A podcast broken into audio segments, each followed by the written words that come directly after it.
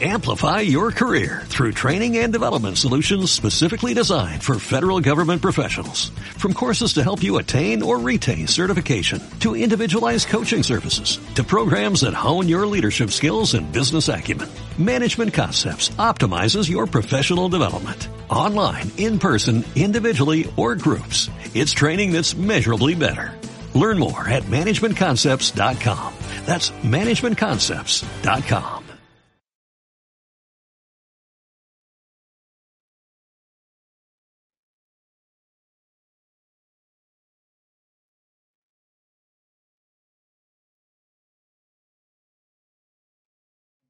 a todos. Bienvenidos.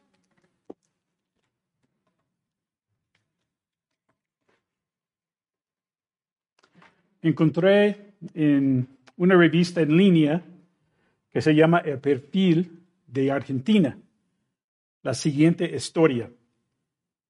El 5 de diciembre de 1975, Lindy Sue Beechler salió de su trabajo en una florería de Lancaster, estado de Pennsylvania, en el noroeste de los Estados Unidos. Cobró un cheque y hizo las compras.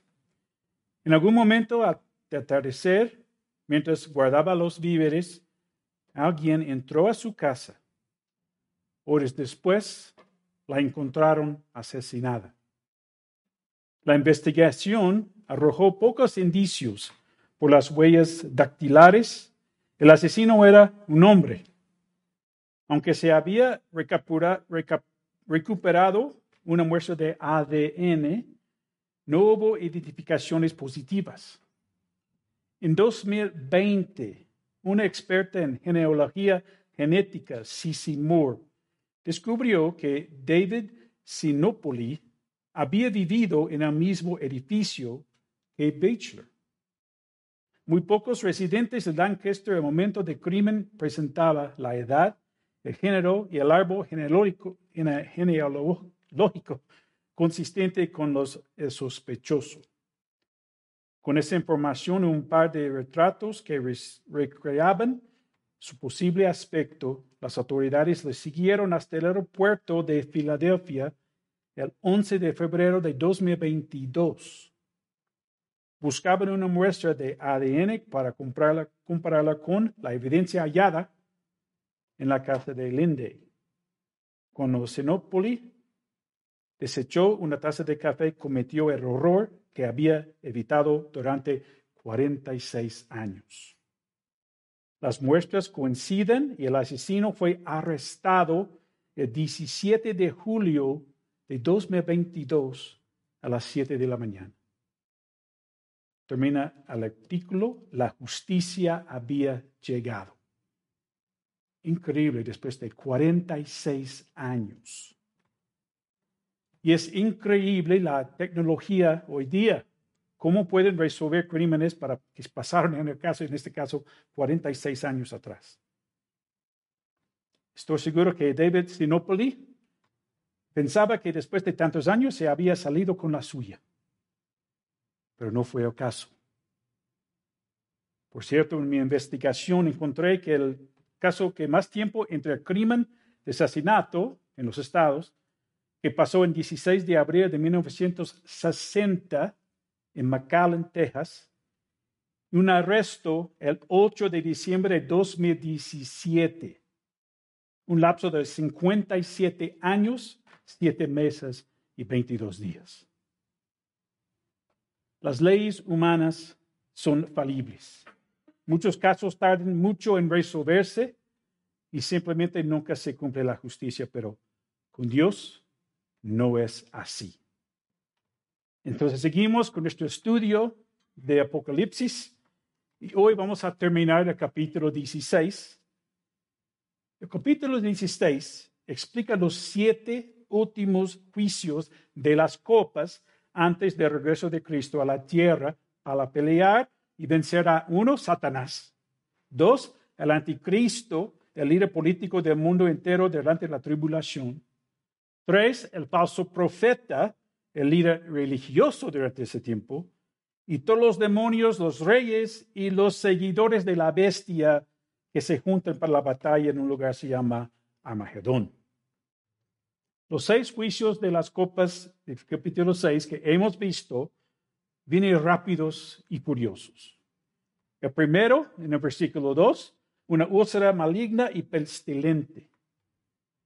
Se extendió por todo el mundo. Son agujeros, llagas en sus cuerpos y no hay alivio de causa de ellos. El segundo, versículo 3, el mar se convirtió en sangre como de muerto. El mar por todo el mundo va a ser como sangre coagulada. Y cada animal marino va a morir. El tercer juicio, versículo 4, los ríos, agua potable, se convierten en sangre. El cuarto, versículo 9, los hombres se quemaron con un gran calor. Ellos blasfemaron el nombre de Dios. Quinto juicio, el trono de la bestia, o sea, todo el mundo que está bajo la autoridad de Anticristo se cubrió de tinieblas. Entonces todo el mundo está viendo, viviendo en la oscuridad, sin luz. Entonces dejamos nuestro estudio la semana pasada en los versículos 12 a 16, que habla del sexto juicio, donde el río Eufrates, 2.780 kilómetros de largo, se secó para que los reyes y sus ejércitos de todo el mundo marcharon hacia Jerusalén para la batalla de Armagedón. Las señales, o sea, la magia, engaño, decepción hecha por demonios, y dice que sale de las bocas de Satanás, anticristo falso profeta, convencieron a estos reyes que de todo corazón pueden vencer a Dios en una batalla. Entonces van por ese camino del río Éufrates seco hacia Israel. Entonces vamos a seguir estudiando donde lo dejamos la semana pasada. Leemos del versículo 16 al 21 de Apocalipsis 16. En sus Biblias, Apocalipsis 16. Y empezamos con el versículo 16. Y dice, y los reunió en un lugar que en hebreo se llama Armagedón el séptimo ángel derramó su copa por el aire y salió una gran voz del templo del cielo del trono diciendo, hecho está. Entonces hubo relámpagos y voces y truenos y un gran temblor de tierra, un terremoto tan grande cual no lo hubo jamás desde que los hombres han estado sobre la tierra. Y la gran ciudad fue dividida en tres partes, y las ciudades de las naciones cayeron, y la gran Babilonia vino en memoria delante de Dios, para darle a cáliz del vino del ardor de su ira. Y toda isla huyó, y los montes no fueron hallados, y cayó del cielo sobre los hombres un enorme granizo, como del peso de un talento, y los hombres blasfemaron contra Dios por la plaga del granizo, porque su plaga fue sobremanera grande. Vamos a poner ese tiempo en las manos de Dios. Señor, te damos gracias por ese día. Gracias, Señor, por este pasaje, Señor, de Apocalipsis 16, que podemos terminar este capítulo hoy. Señor, pedimos que tú nos ayudes, Señor, a tener nuestros oídos, Señor, nuestros corazones abiertos a escuchar lo que tú tienes para nosotros hoy. Doy gracias, Señor, por esa semana de estudio y porque lo que tú me enseñaste. Y pido, Señor, que puedo eh, hacer lo mismo, Señor, con las personas aquí pueden entender este pasaje. Damos gracias, Señor, en el nombre del Señor Jesús. Amén. Entonces empezamos con el versículo 16 otra vez, como dejamos la semana pasada, y los reunió en el lugar que en hebreo se llama Armagedón. En este capítulo no se explica de la batalla en sí, solamente se menciona la preparación y el lugar.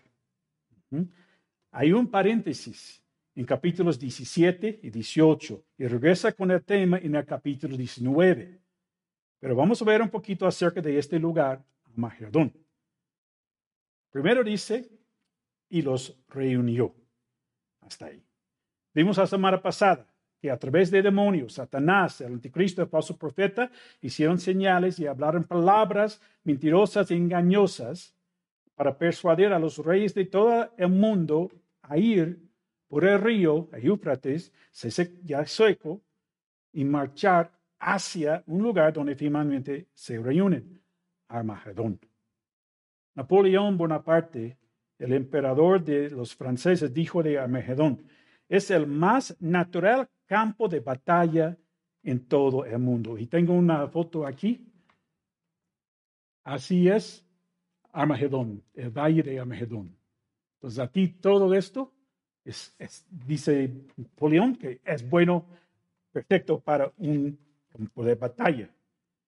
Entonces, la palabra Armagedón está compuesta de dos palabras. Ar, que significa colón, eh, colina o montaña. Y Magedón, que significa Megiddo, el nombre de una montaña. También es conocido como el Valle de Jezreel. Entonces, la base del monte de Megiddo es un valle como de 22.5 kilómetros de ancho y 32 kilómetros de largo y está como 100 kilómetros al norte de Jerusalén. En Segunda de Reyes tenemos dos reyes que murieron ahí. Primero en Segunda de Reyes capítulo 9. Segunda de Reyes 9, 27 nos habla del rey Ocosías. Y dice así, versículo 27. Viendo esto, Ocosías, rey de Judá, huyó por el camino la casa del huerto y lo siguió Jehú, diciendo, herid también a este en el carro. Y le hirieron a la subida de Gur junto a Ibleam. Y Ocosías huyó a Megiddo, pero murió ahí.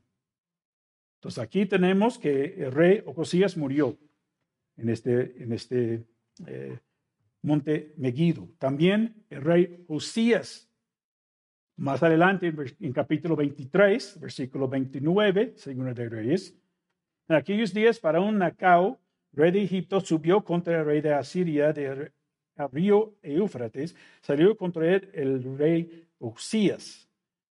Pero aquel, así que le vio, lo mató en Megiddo. Entonces, solamente, nada más un ejemplo más, ¿se acuerdan de Gedeón? ¿Saben de él?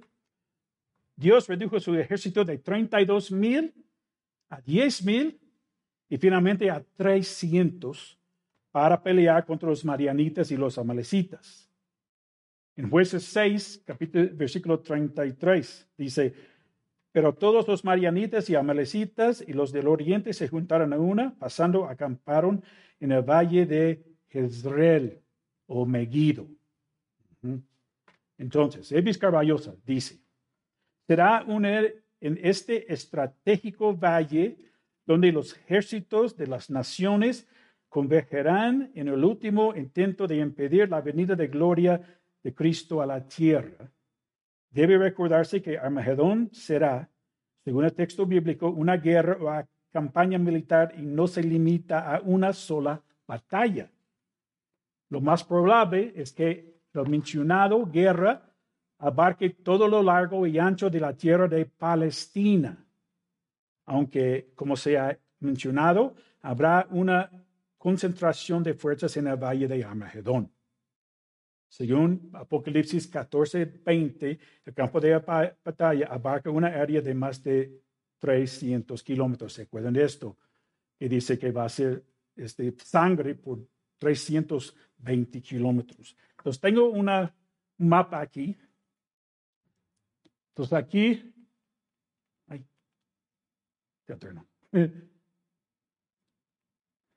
Aquí es Megiddo. Ajá. Y aquí es Jerusalén. Entonces, aquí está eh, la diferencia como 100 kilómetros y así va a ser la concentración de las tropas. Pero la batalla va a ser todo esto que va, a ocurrir. Entonces, eso es lo que Armagedón. Y como dije, no va a hablar de esto en este capítulo hasta 19, pero vamos a, a seguir aquí en este nuestro pasaje y voy a leer nada más dos versículos que habla de los efectos y después de esta guerra. En Apocalipsis 19, 17, 18. Apocalipsis 19, 17 y 18. Y había un ángel que estaba en pie en el sol y clamó a gran voz diciendo a todas las aves que vuelan en medio del cielo, venid y congregaos a la gran cena de Dios, para que comáis carnes de reyes y de capitanes y carnes de fuertes, carnes de caballos, de sus jinetes, carnes de todos libres y esclavos, pequeños y grandes. Nadie escapa de la batalla de Abahedón. Todos mueren y el ángel invita a las aves del cielo a comer de la carne de los muertos. Ya lo veremos con detalle más adelante. Pues ahora regresamos a nuestro eh, pasaje de hoy. Seguimos en el versículo 17. Y ese empieza a hablar de la última copa. Esa es la última de todas las 19. Dice, el séptimo ángel derramó su copa por el aire. Hasta ahí. Las palabras por el aire se refieren a la atmósfera de la Tierra, lo que podemos ver. Recordemos que el planeta para este momento se encuentra en una oscuridad continua. El sol fue oscurecido. Entonces el ángel derrama este juicio sobre el aire. Y dice, y salió una gran voz. Las palabras gran, grande o enorme aparecen siete veces nada más en este juicio. Y es la misma palabra original de donde tenemos la palabra mega. Gran, enorme. Entonces, ¿de dónde salió la gran mega voz? Dice, y salió una gran voz, las palabras así, y dice, del templo del cielo, del trono. Entonces, la voz que salió fue la voz de Dios sentado en su trono. ¿Y qué dijo? Hecho está. O como la nueva traducción viviente dice, todo ha terminado. Cuando el ángel derrama su copa por el aire, ya no hay más. Indica que este es el último de los nueve, 19 juicios en total. Este juicio indica el regreso de Jesús para la batalla de Armagedón. Y la voz de Dios es un imponente, hermanos. Cuando Dios habla, no hay quien a que lo resista. Dios habló y las cosas fueron creadas. Dios habló en el monte Sinaí y dio mandamientos. Dios habló cuando Jesús fue bautizado y anunció su complacencia en el Hijo. Jesús habló y personas fueron sanadas. Entonces en tu vida, ¿has sonado? ¿Has notado que Dios te ha hablado? ¿Su voz te ha pasado desapercibido? ¿Te has hecho desentendido? ¿Te has atrevido, a rebelarte en contra de su palabra? Piensa que ha dicho últimamente y recuerda, cuando Él habla, Él habla, todos y todo se alinean. John MacArthur dice de la frase, hecho está en versículo 17. Por cierto, es el mismo tipo de expresión, no es exactamente lo mismo en el, original, el mismo tipo de expresión que Jesús dijo en la cruz cuando dijo, consumado es. Ese también fue un juicio, un juicio que proporcionó gracia a los pecadores. En el desencadenamiento de la última copa se trata de un juicio en donde ya no hay gracia perdonadora. Hecho está, está en tiempo perfecto, significa que ha sido hecho y permanecerá hecho. Eso es todo. Entonces Cristo viene, establece su reino, así como en el Calvario, cuando estuvo terminado, Dios lo marcó con un terremoto. ¿Se acuerdan de esto? Encontramos esto en Mateo 27. Mateo 27, 51 y 52. Dice, y aquí el velo del templo se rasgó en dos, de arriba abajo, cuando Cristo dijo, como su es, y la tierra tembló, y las rocas se partieron, y se abrieron los sepulcros, y muchos cuerpos de santos que habían dormido se levantaron. Cuando Dios habla, la tierra tiembla. ¿Y qué hacemos tú y yo? Somos tan reverentes como la creación. Seguimos leyendo. Versículo 18. Entonces hubo relámpagos y voces y truenos y un gran temblor de tierra. Hasta ahí. Cuando abrió el séptimo sello y antes de tocar el primer eh, juicio de las trompetas, vimos lo mismo en Apocalipsis capítulo 8, versículos 5 y 6. Y el ángel tomó el incensario y lo llenó de fuego del altar y lo arrojó a la tierra. Y hubo qué? Truenos y voces y relámpagos y un terremoto. Y los siete ángeles que tenían las trompetas se dispusieron a tocarlas. También después de tocar la séptima trompeta y antes del primer juicio de las copas, leemos en Apocalipsis capítulo 11, versículo 19. Y el templo de Dios fue abierto en el cielo y el arca de su pacto se veía en el templo. Y hubo relámpagos, voces, truenos, un terremoto y grande granizo. Pero aquí el terremoto es extraordinario. Porque dice, versículo 18, un terremoto tan grande, tan mega, cuando lo hubo jamás desde los hombres han estado sobre la tierra. Y me gustó la observación de Evis Caballoso. Dice que eh, de tantas maneras que Juan describe el terremoto, Primero, un gran temblor. Después, un terremoto tan grande. Luego, cual no lo hubo jamás desde que los hombres han estado sobre la tierra. Dice que Juan tal vez se siente incapaz de encontrar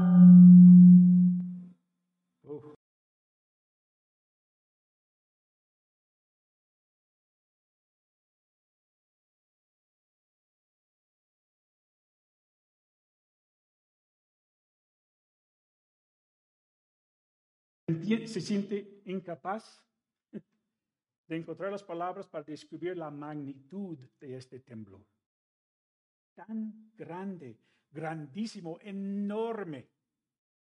Davis termina, el Dios Todopoderoso hará temblar los cimientos de la tierra con fuerza devastadora, inconfundible. ¿Y cuántos de aquí hemos estado en un terremoto? Tal vez algunos se acuerdan del 85, en la Ciudad de México, algunos de los más recientes. Normalmente no sentimos, Gerardo, Mónica, ¿ustedes sintieron? No, no, no sentimos nada. Sabemos de personas que perdieron la vida en algunos de ellos. Escuchamos de terremotos en diferentes partes del mundo, pero uno que conmueve los simientes del mundo entero solo es el que describe en este versículo. Y podemos ver en Ageo, capítulo 2. No sé si pueden buscar esto, pero Ageo, capítulo 2, nos dice de este terremoto, los versículos 6 y 7. Porque así dice Jehová de los ejércitos. De aquí a poco yo haré temblar los cielos y la tierra, el mar y la tierra seca. Y haré temblar a todas las naciones. Y vendrá el deseado. ¿Quién es el deseado de todas las naciones? Es Jesús. y llenaré de gloria esta casa, el templo en Jerusalén, ha dicho Jehová de los ejércitos. Entonces, ese terremoto es mundial y no solo local. Y veremos las, los resultados ahí en Apocalipsis 16, regresamos ahí, versículo 19. Y la gran ciudad fue dividida en tres partes. Es probable que la gran ciudad se refiere a la ciudad de Jerusalén, porque más adelante en el versículo se menciona la gran Babilonia. Entonces, primero, la gran ciudad, Jerusalén, fue dividida en tres partes. En Zacarías leemos de un cambio topográfico en la ciudad de Jerusalén que tiene que ver con la venida de Jesús para la batalla de Armagedón. Zacarías capítulo 14, versículos 3 y 4. Zacarías 14, 3 y 4.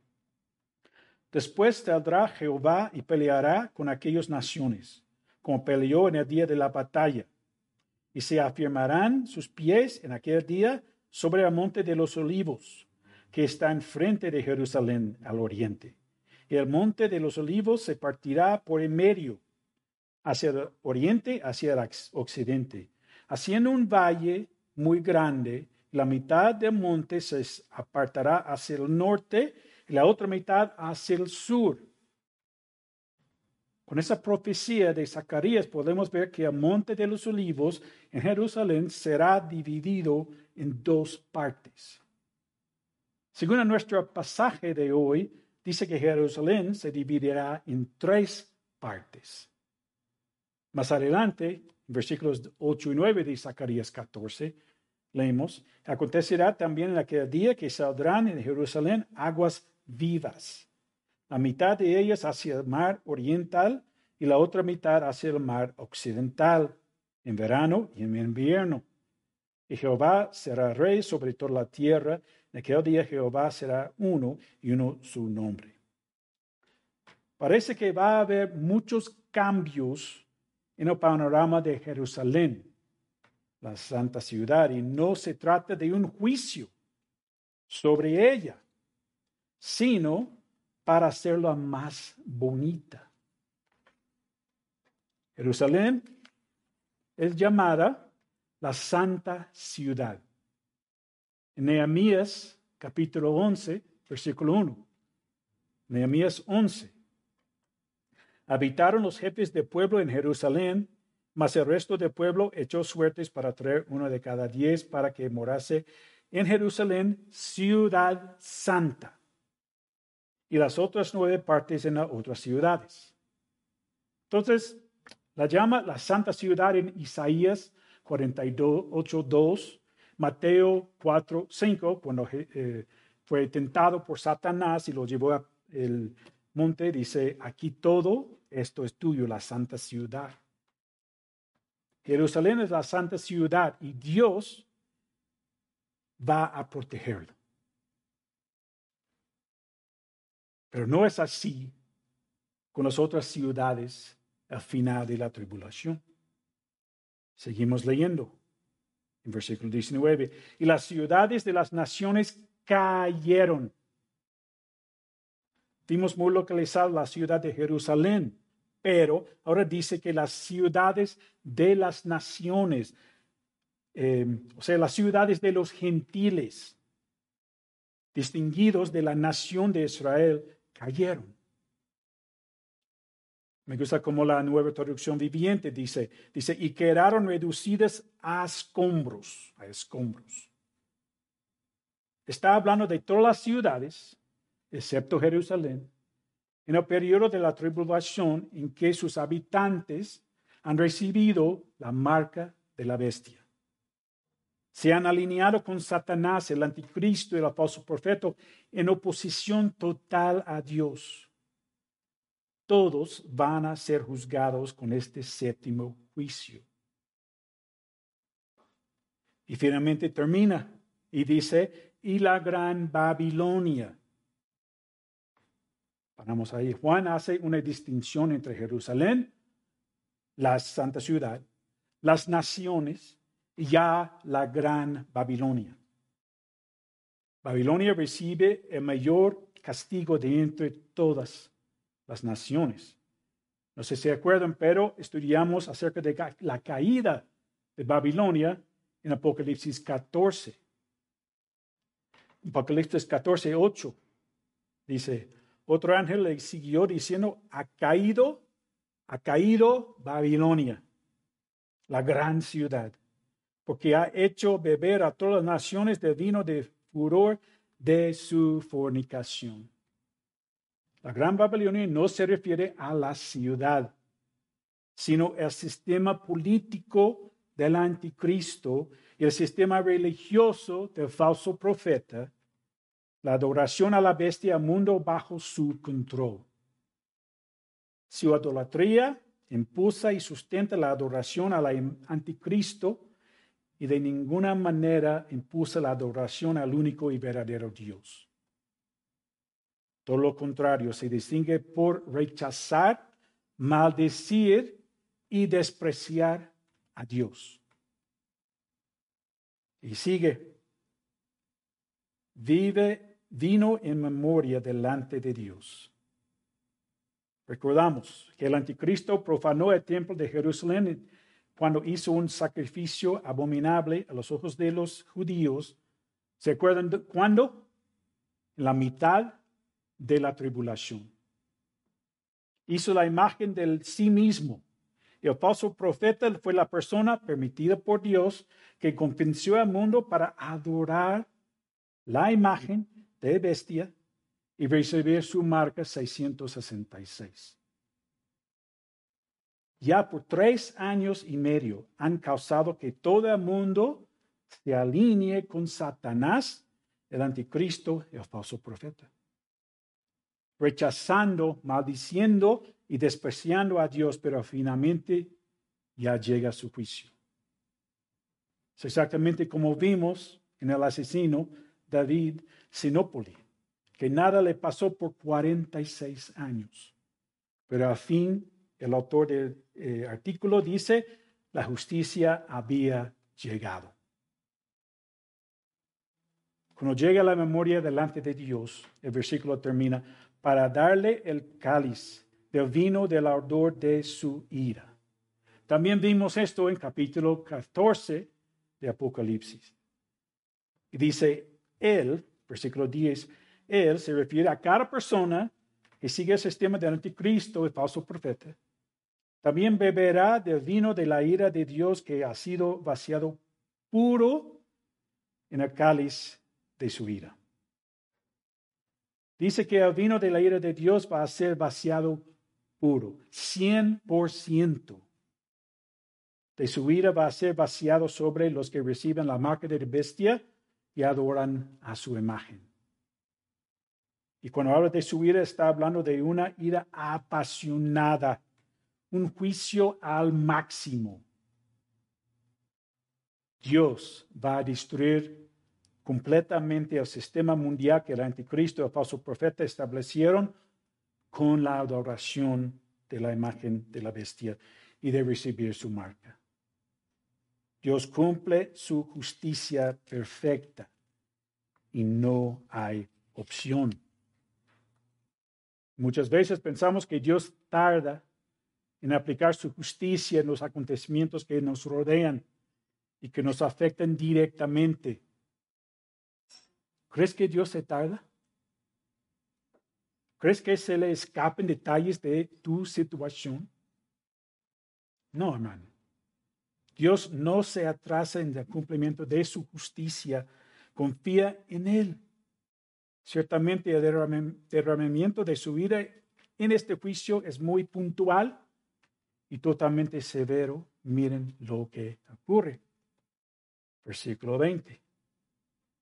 Y toda isla huyó y los montes no fueron hallados. Es muy interesante aquí. Dr. Thomas Constable dice, así como el diluvio produjo cambios topográficos globales, también lo hará este terremoto. Preparará la tierra para las condiciones edénicas, o sea, condiciones en el huerto de Edén antes de la caída, que los profetas predijeron que caracterizarían, caracterizarían la tierra durante un milenio.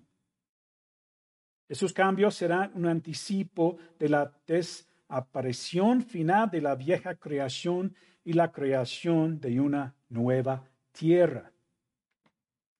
Entonces, con este terremoto, Dios va a destruir las naciones y el sistema mundial del anticristo, el falso profeta, pero también va a preparar la tierra de Jerusalén con las condiciones para el reino milenial como era antes del diluvio, cuando las personas vivieron vidas tan largas. No sé si se acuerdan. Adán vivió cuántos años, ¿saben? 930 años. Su hijo Seth, 912 años. ¿Quién vivió la más tiempo en la tierra? Metusalén, ¿no? El abuelo de Noé, Vivió la vida más larga en 969 años, según Génesis 5, 27. Las condiciones en la reina milenial van a ser similares a cómo estaba la tierra antes del diluvio. Entonces, la última de las plagas del séptimo juicio de las copas se encuentra en el último versículo, el versículo capítulo 16 y cayó del cielo sobre los hombres un enorme granizo como el peso de un talento. Cuando dice los hombres, de nuevo está hablando de todos los hombres y mujeres que fueron convencidos por el profeta, el falso profeta, y recibir la marca de la bestia y adorar la imagen de la bestia. Y dice que un enorme, otra vez mega granizo cayó sobre ellos. No hay manera de decir con seguridad cuando pesa cada granizo. Pero en general es aceptado que tienen talento pesa entre 35 y 45 kilos. Imagínense. Enormes bolas de hielo cayendo del cielo y matando a los hombres y mujeres en la tierra. Tengo video aquí. No es nada que ver con lo que está cortando este bloque, pero tiene un bloque de hielo de 45 kilos. Y puedes ver esto, esos están cayendo del cielo en este último juicio. A ver.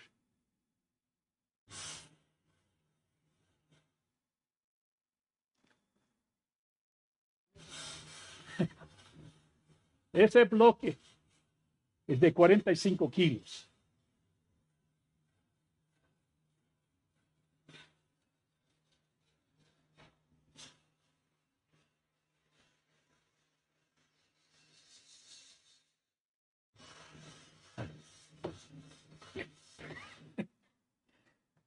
Entonces Dios usa el granizo para castigar la maldad de los hombres, como leemos en Josué 10, no sé si se acuerdan. En el capítulo anterior, Josué 9, los gabionitas engañaron a Israel para hacer un pacto con ellos y evitar que los conquistaran. Cinco naciones más se enojaron que hicieron este pacto con Israel y se juntaron para pelear contra los gabionitas. Cuando cuenta, los gavionitas pidieron ayuda de Israel y Josué y sus soldados fueron y pelearon contra estos cinco reyes.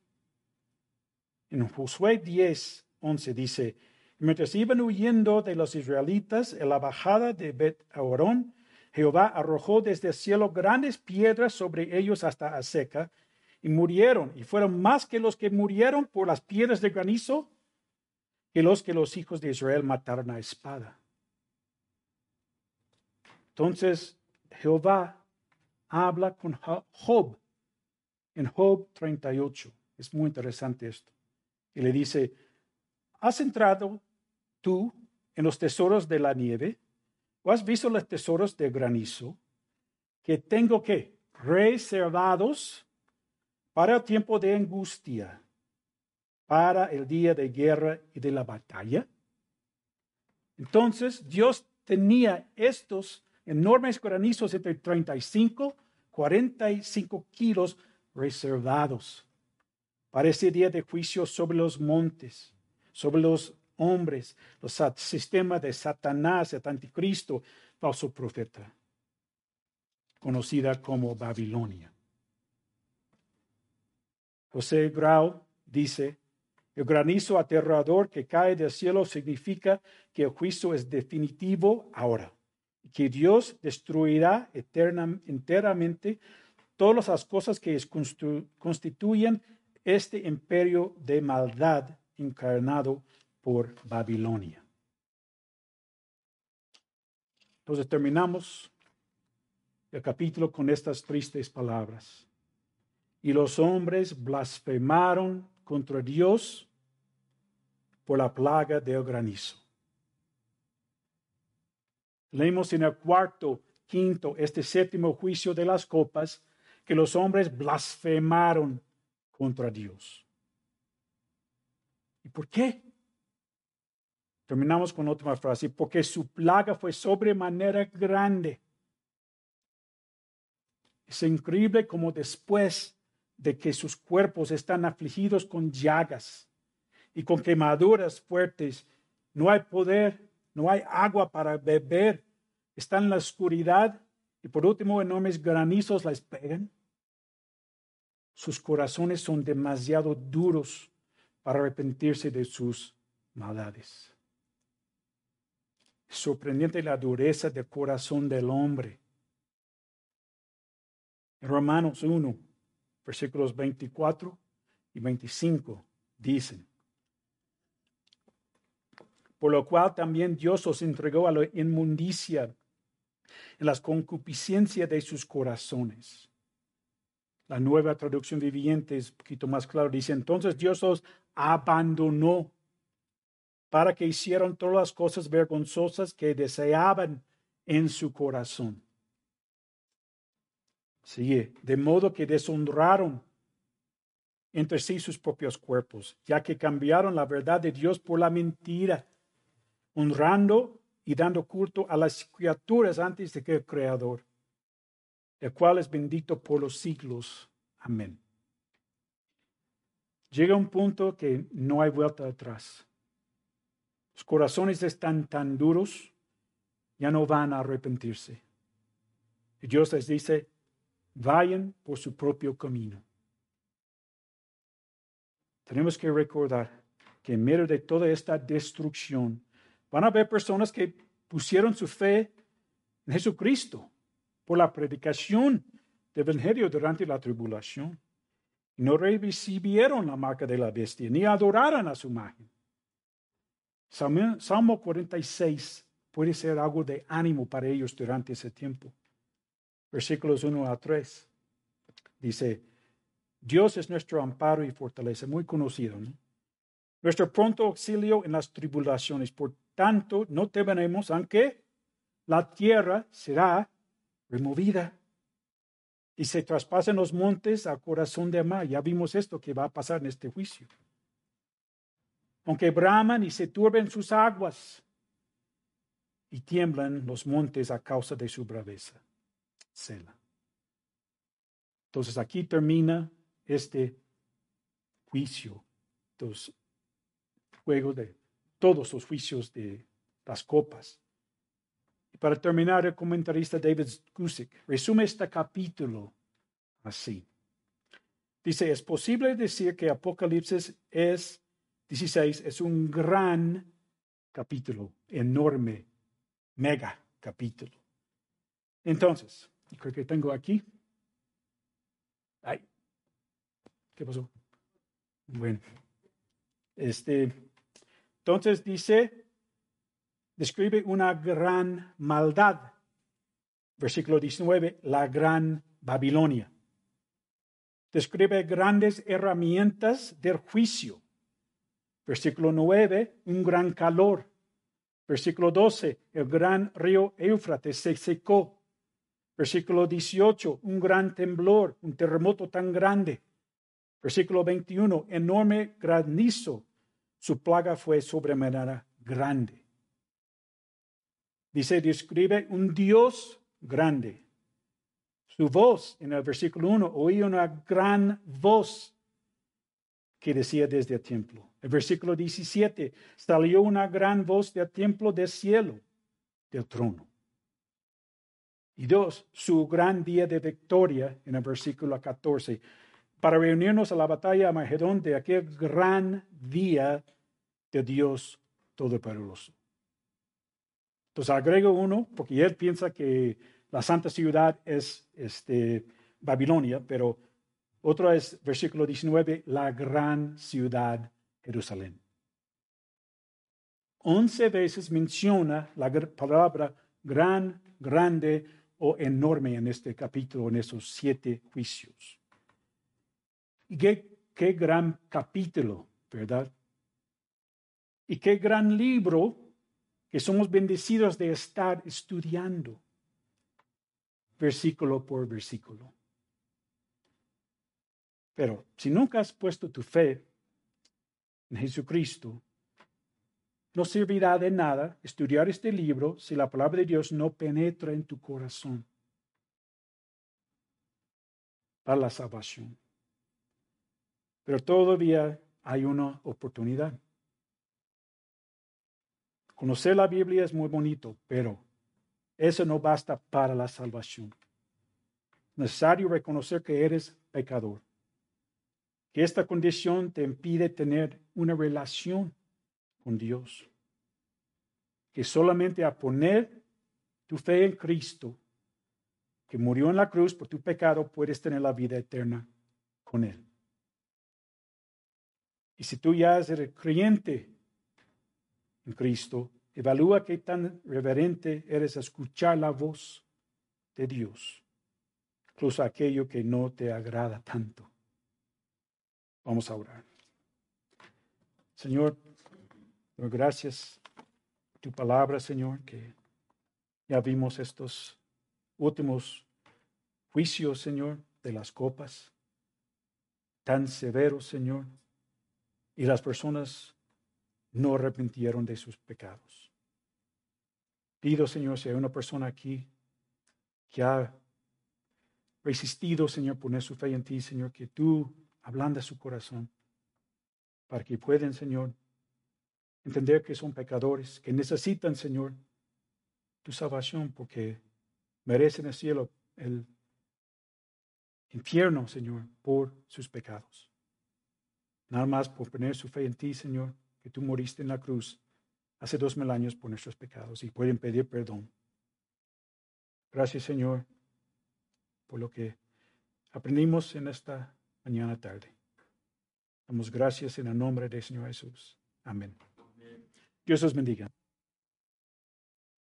Amplify your career through training and development solutions specifically designed for federal government professionals. From courses to help you attain or retain certification, to individualized coaching services, to programs that hone your leadership skills and business acumen, Management Concepts optimizes your professional development. Online, in person, individually, or groups. It's training that's measurably better.